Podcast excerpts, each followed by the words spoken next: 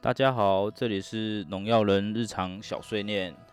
呃，我是主持人嘉豪。那我想要跟用这个节目跟大家说，关于我们在日常生活中我们看到的农药超标问题，它实际会对我们造成什么样的影响？我想要用新闻解析的方式去跟大家分享这些知识。到底农药超标对我们造成了什么影响？对环境造成了什么影响？还有它到底造成了样什么样子的社会恐慌？那农场文或者是一些媒体的诽谤、标题杀人，我们要一一的去解释这些东西。谢谢大家的收听。Hello，大家好，我是嘉豪。诶，今天来讲 EP 二。这我本来是想要讲农药发展史，因为这个礼拜基本上没有遇到什么奇怪的农药残留的新闻。但是呢，最近有出现一些旧题重翻，比如说呃，革命，还有这个礼拜有抓到，就是目前政府有释出一个消息，就是说抓到菜贩囤积蒜，诶，就是蒜头的囤积，然后抓到一百五十吨的，就是故意吵架的菜贩这样子。那其实呃以粮食还说一百五十吨，真的是一个很小卡的一个欢呐，就是一个经销商对，以他囤积的量来说，他其实根本就不是个卡。跟上一次之前因为台风，然后有产生菜价飙涨的问题的时候，那时候抓了一个红萝卜的菜贩，他也是囤积了好像五十吨吧。那五五十吨的那个红萝卜，其实对一般的菜贩来说，那个其实就是几个月用量。其实它并没有，它并不会对市场造成什么太大的冲击。那单纯就是因为在这个时候什么东西都贵的状况下，他必须推一个人出来，出来承受这些骂名，让他跟就是让大家知道政府是有在做事情的。就是这也是没有办法，因为。你比如说蒜头，他这次的新闻讲的就是他的蒜头，他一公斤收一百二十元，然后他收了一百五十吨，那目前卖出六十几吨了。那可是他一百二十元的时候，现在他说就是蒜头的卖价已经到三百三十几块。可是这其实是一个很有趣的问题。上一次蒜头可以收成的时候是多久以前的事情？其实那个时候基本上是在属于过年那个时候，过年到现在基本上已经超过六个月，甚至到七个月的时间了。这段时间你去储藏、去存放这些东西，还有就是你必须因为是要开冷冻的，你在储藏之前，你必须先经过烘干，然后没有烘干之前，你也要先整理过啊，你不可能全部都是一堆土呢，把它丢进去烘干机，那是不可能的事情啊。对啊，所以你必须先整理，稍微的整理清清洁过之后，然后你再把它丢进去烘干机。烘干机弄完之后，烘干机基本上是一个非常耗时间，而且非常嘈杂闷的，然后粉尘环境是非常糟糕的。你做完烘干之后，你再把它拿去包装，然后进冷冻库。然后冷冻库它的存放是非常需要非常多的电量。然后还要看气候造成什么样的影响，那基本上这些都不是非常容易的事情。那我并不觉得在这中间存放过程中，它做增加了一些它的库存成本去赚钱是有什么错误的，因为这是它有的，它有的环境，它有的硬体设备，然后它收了你的粮食之后再去做这些事情，我觉得是合理的。那所以其实像。去年的不也是今年啊？今年的蒜头的市场价基本上好像都在三十几块一斤，三十几块。所以目前说来说的话，你现在收一百二十块，然后再去卖三百三十几块，那我并不觉得它是一件非常过分的事情，因为之前收三十几块的人都没有出来说什么。那你为什么现在收一百二十块的人是？怎么了？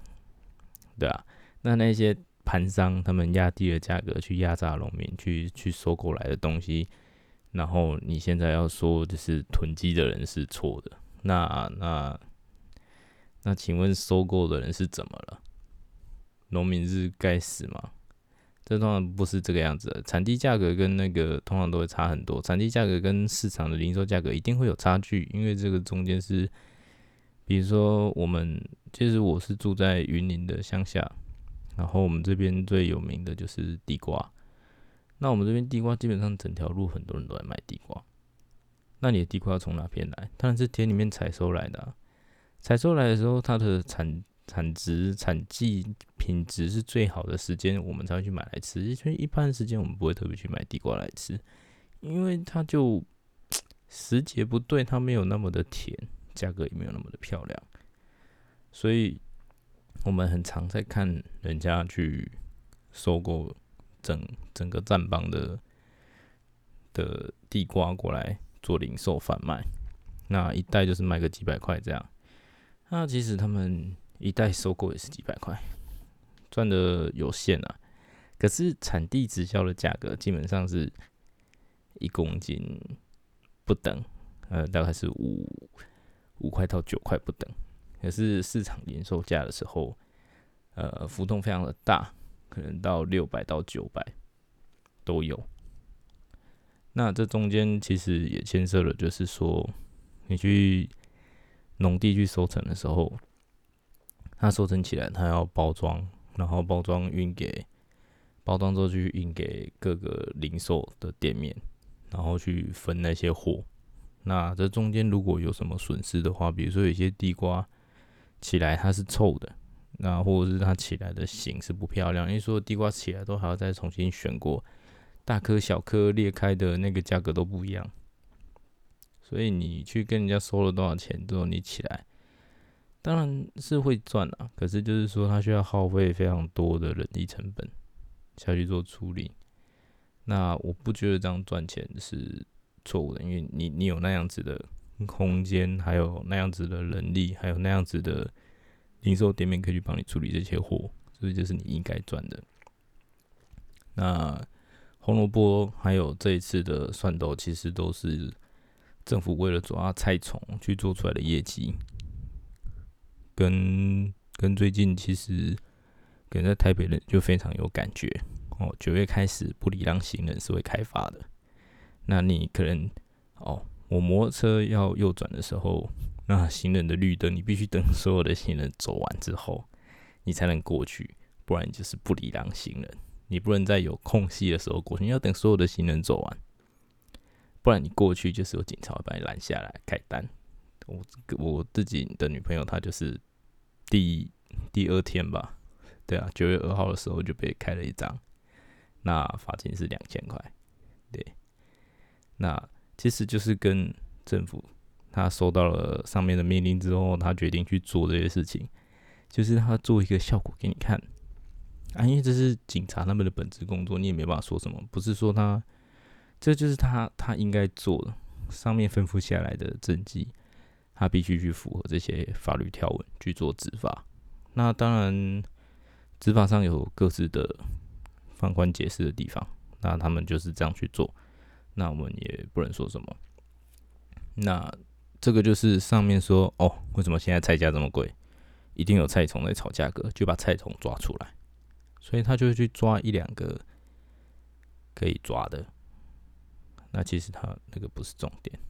那个都不是重点。对啊，因为真正去囤积，然后去把价格炒高，绝对不是这一些，就是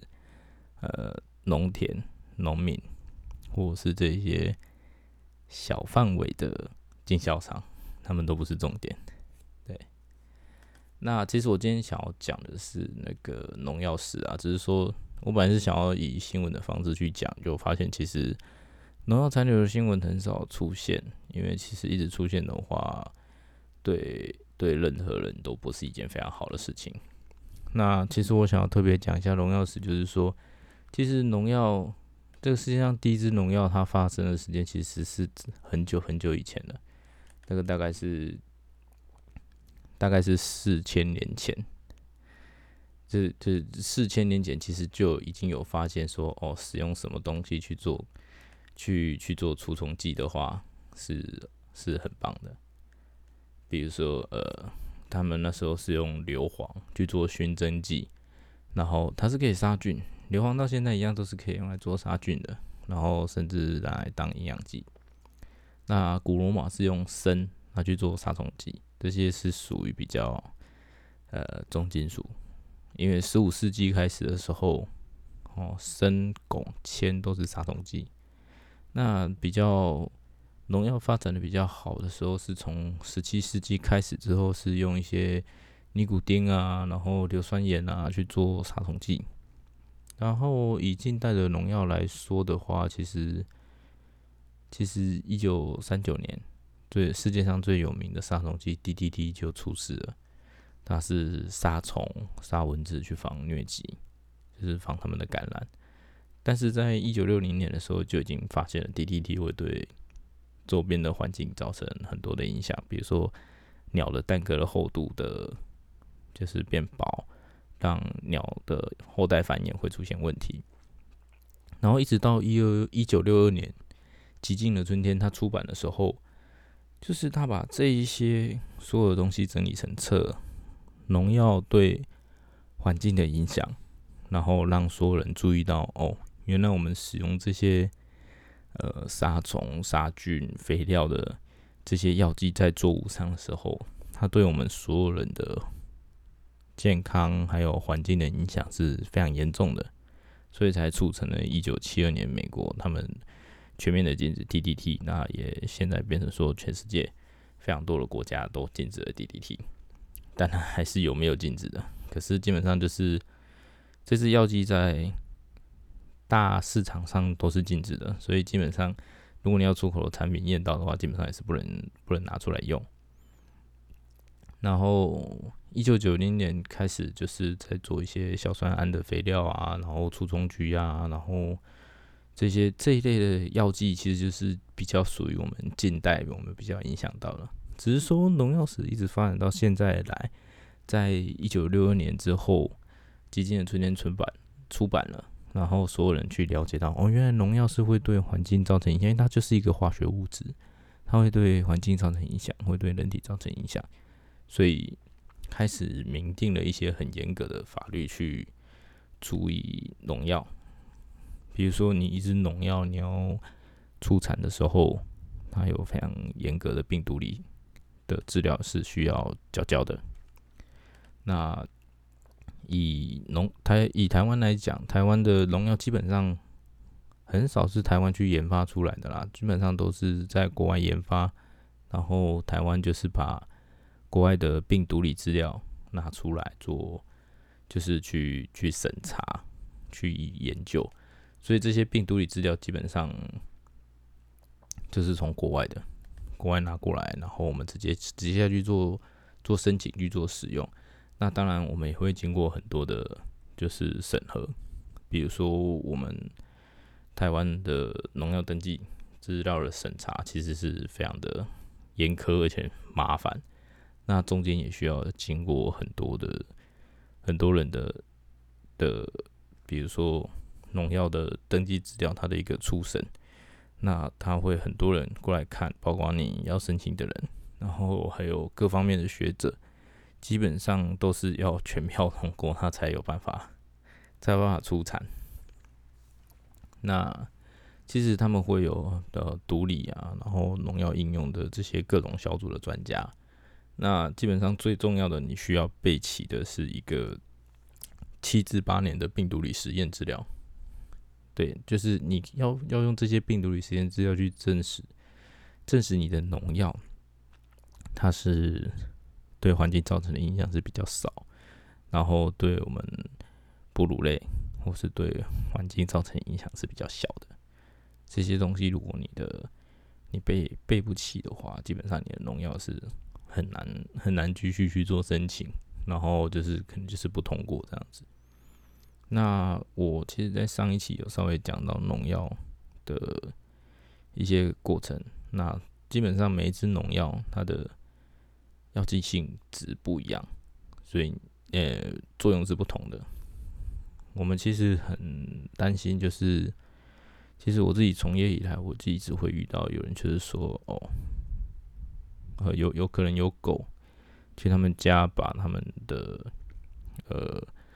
作物全部挖出来，或者是他有养鸡呀，狗就进去当把肺直接吃这样，然后他们会想要毒狗，然后我当然我会跟他们说不要。因为这件事情本身就是违法，农药不是拿来这样用的。那甚至我有遇过，就是有比较有爱心的人士，他可能会有固定喂食狗的习惯，可是他们在喂食狗的状的时候，发现有两只狗躺在旁边抽搐。那他们过去看的时候，发现狗的狗他们有吃的一个蓝色的肉，那他们马上跑过来问我说，就是。呃，这个这个这个这个农药大概是什么？有没有办法解毒？这样他们可以跟医生讲，直接用解毒剂之类的。那以我的判断上来讲，我当然会跟他们说，我大概他的症状是什么样，那这是大概是什么药剂。那可是这种这种行为是非常非常令人愤怒的，而且我是觉得非常的不道德，甚至就是。其实我前天才刚遇到一个客人，来跟我说，就是他想把狗毒死，因为他种的蒜头非常的贵，现在一斤几百块，买不到蒜头，也没有工人愿意种。结果他种了多少，狗就挖多少出来，他非常的愤怒，他想把狗毒死。那我再劝说下，那就是他的评估就是觉得，呃，去毒狗非常的，呃，不。不人道，也不不合乎我们现在所有人的看法。那我的想法上是跟他说：“你这就是，如果要这样子的话，你不如把狗喂饱。你干不？你把狗喂饱，让他们没有那个心情去把蒜头挖出来吃掉。对，而且挖出来也不一定是吃掉，也是挖爽的，就是太咸了。那你不如把他们喂饱，让他们去看他们要干嘛。”对，然后所以他仔细想一想之后，就他就跑去买了狗饲料。对，对我而言，其实就是一个一个一个胜利这样子，因为我觉得这样子来说，对我我我可能去拯救这些生命。那我们从业的过程中，我们也会遇到，就是有些喝了酒之后，他心情非常的郁卒，那他来就是说他要买最毒的农药啊。这样的状况下，因为他不是农民。我们现在其实买农药，它是需要做登记的。我们医生，我们的农药是要开立，就是农药处方签。哦，比如说你种植什么作物，那你在喷洒什么药剂，我们必须给你推荐那个药剂。然后我们会开出我们的 POS 系统，去打出我们的一个属于就是处方签，药剂的处方签给你。那用处方签下去。直接开处方签给你，然后我们才拿药给你。所以你来买药的时候是必须要登记你的姓名、住址、电话。那当然，他有叫我们写那个身份证字号。那因为基于咨询安全的问题，我们基本上会尽量上是不留身份证字号，就是电话、姓名、地址，然后。这样的状况下，我们可以杜绝掉很多这些滥用农药的问题。那比如说，他要买很毒的药，那基本上你要喷洒什么作物？我一问你三不知，而且你又带着酒气来，就是你可能喝喝了酒之后觉得想不开，想要离开，就是要买最毒的，你要你要自杀之类的。那其实，呃，农民之前有一句话讲的很棒，就是。其实现在很多的农药啊，就是太糖不太狼，就是它可以杀死虫，可是它对人是没有什么毒性。当然，它毕竟是化学药剂，所以当它的毒性就是化学药剂量过多的时候，还是会对你的身体造成负荷。可能就是你这辈子就是要去洗肾，或者是你的肠胃会有灼伤之类的，那还是不建议啦。那讨糖不讨狼。这是一个很很重要的重点，就是这些杀虫剂的改进，慢慢的就是类似我们上周去讲到的赛果培这种药剂，哦，它是对虫的尼古丁乙烯胆碱受体去做攻击，让它做就是变成神经毒性，针对针对这一种动物的神经毒性，而是对哺乳类或是我们这类有脊椎类的哺乳类的毒性是比较低的，甚至是到对我们也是不会造成什么影响。然后，所以其实现在的农药，呃，很多农民会来讲说，哦，以前喷这支药剂效果很棒。那现在的效果就不好，所以他可能是把药剂偷了。那其实就跟我们在用抗生素是一样的。哦，可能我今天感冒用了假抗生素，那我的感冒就好了。可是我下一次感冒用假抗生素，它已经不够用了。所以从甲去做一些发展，然后发展出了效果更强的乙，我们就用乙。对，那可是。乙对我的感冒有用，可是我下一次感冒，乙可能有没有用？为什么？因为其实病毒它是会进化的，病毒、病菌它们都是会进化的，因为适者生存，这是进化论的一个非常重要的重点。当你有天敌出现的时候，你只能就是变化或繁衍变得更强，你可以去抵抗你的天敌的时候，你才可以存活的下来。那基本上虫也是这样。那你杀虫，虫会死，那当然就是剩下杀不死的，它才活得下来。这一直是一个大自然定律，适者生存。所以药剂上它就是药剂是一样的，可是你的虫会越变越强，所以导致我们必须要尽量去推出一些新的药剂，或是去不同机制的时候去做一些变化，然后希望它可以杀死。杀死我们想要杀死的虫。那其实每年都会有做一些，就是怎么说呢？呃，每年其实农委会他们都会出来买一些农药。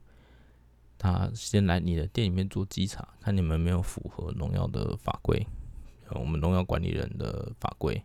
好，卖农药一定要经过农药管理人员执照的考试。考完之后再去申请农药，就是农药贩售营业执照。那比如说这营业执照申请的时候，他们农委会就会派人过来看你们的营业环境，然后你们的人员训练素质，然后再去判断你们合不合格。那基本上这些都是很繁琐的，所以他们农委会会过来看你们的店里面的营业状况，然后顺便跟你买几支药剂哦，他们会付钱。那我们当然也是用处方签开给他，只是说我们处方签不再是不再是就是推荐药剂使用，而是变成说其他另类的呃，比如说检验另类的使用了。对，那这样的状况下，就是他会买药剂去做开发，他们会去检验这支药剂。那其实我最近。以前我都会想说啊，会检验失败就是药剂的成分有偷啊，或者什么之类的。可是我一直到九月，九月检验药剂不合格的，我看到的，我看到的它的检验项目，其实我非常的错愕，因为它是做药剂悬浮微粒的帕数，他做的是你这支粉剂。你去搅拌在水里的时候，它的药剂悬浮数，它的悬浮率达到几帕？当它的悬浮力不够的时候，就是它比较容易沉积，因为其实很多粉剂是可湿性粉剂，它并不会溶解，它是在水里面漂浮，所以你可能你如果那一桶药放在那边，就是搅拌完之后放那边，它是会全部沉淀在下面的。那它。他针对这支药剂的悬浮率不够去做开发的时候，我我我我吓到了，因为我不知道他们的审核标准这么的严格。一直以来，我都是以为就是，比如说，呃，我可能一支药剂有五趴，五趴的主成分，九十五趴的副剂，副剂去做一些增强这是药剂的效果，然后让它稳定，比较好保存，让它就是就是比较。协作剂就是让它的效果更好之类的东西，所以这些副剂它是有非常重要的重点。可是重点是你的主剂成分不能减少，一一直以来我一直以为开发就是主机成本不能减少，比如说比较比较常见的，我们可能在做那个路边消毒的，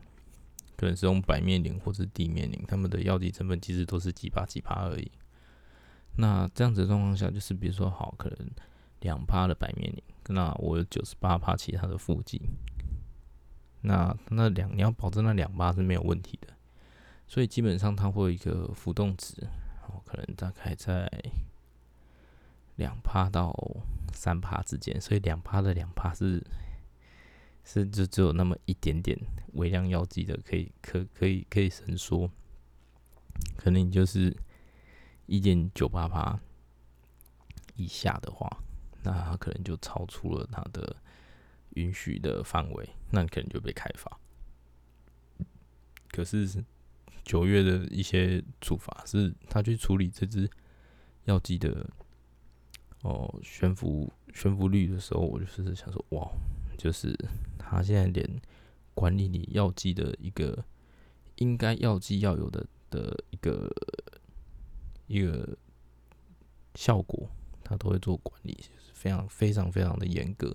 所以其实农药，其实大家政府一直有在帮所有的人去检查。去注意这些农药，他们是非常严格的。那其实农药史上主要的，其实因为农药史其实它并它的过程其实是颇无聊的啦。那最主要的其实就是几个近代就是属于就是 DDT 这一类的比较重要的药剂，然后当然也有美国越战他们的狙击，狙击它是一个除草剂。那在药剂里面最重要的其实就是除草剂。以台湾来讲，有台湾可能每年销售的农药可能超过五百万吨，那有七成家庭都是都是属于除草剂。那我们比较容易接触到的是除虫，对啊，杀虫剂、杀虫或者除虫剂。那很多历史上有名的一些药剂。基本上我们会注意到的都是杀虫剂，它的毒性比较高，会对人体造成影响，然后会有一些致癌性。呃，比如说我们其实禁掉了非常非常多的药剂，有一些呃，比如说比较有名的像是巴拉益，巴拉益它其实对人体的毒性非常的高，基本上没有解药。然后农委会就是强制推动了这支药剂的，就是禁用，所以基本上现在市面上是不能贩售巴拉瓜的。那还有很多，比如说，呃，最有名的大概是属于属于这种，呃，怎么讲？之前是杀，也是杀虫剂。那巴拉松、马拉松。这一类或是一品松这一类的，它其实有一个松字的，基本上很多的毒性都是比较高的。那即使松类的药剂已经渐渐的被被政府禁的差不多了，其实剩下几支少少的，然后快要没有了。所以以后虫会越来越难喷死，因为其实比较有毒性的药剂都被禁起来了。那剩下的药剂就是可能去用一些呃。作用机制比较不一样的方式去处理，那基本上就跟我刚刚讲的适者生存。比如说我用 A 机制去抵抗 A 种疾病，那 A 机制它就会变成 B 机制继续繁衍下去。那你 A 机制去杀 B 机制 B 机制的的做的时候，你的效果就没有那么好，因为他知道他如果全部靠 A 机制的话，他会被干掉，所以活下来的就是 B 机制。所以渐渐的，它就会进化，变得不一样。那其实很多药剂为什么会需要七到八年的病毒里实验的治疗？基本上就是因为就是怕这支药剂它有致癌性，好，尤其是对下一胎会有致癌性，导致畸形或是一些其他，或是导致你本身有肿瘤之类的。所以就是这些药剂的实验，呃，就是牺牲了非常非常多的。实验室的白老鼠，那他们会直接去接触，甚至使用，然后然后药剂的原意或者是就是呃，可能是稀释过的这样子，然后会去看他们对我们这一种有脊椎的哺乳类造成的影响是什么。所以每一支药剂的出现都是经过非常非常久的繁杂的研究才会推出这支药剂。所以其实政府的把关大家不太需要太担心，因为其实其实把关很严格。那当然，台湾的一个台湾的一个官僚体系也有它的问题，所以我们就是尽量配合。那这样子官僚体系就是说，它的上面的命令出来的时候，可能新冠上任三把火，或者是就是最近的风头上是什么事情的时候，大家就会加强去做这些事情，会处理。有时候手段会偏激了一点，这是这是无可避免的。就像九月推行的这种礼让行人，那九月就开始开发。你所以基本上，呃，有注意到，就是说，哦，你没有离让线会被开发的朋友，还是要注意一下，因为这是这个是真的是钱包会损失这样子。对啊，我今天先讲到这边，好，谢谢大家收听。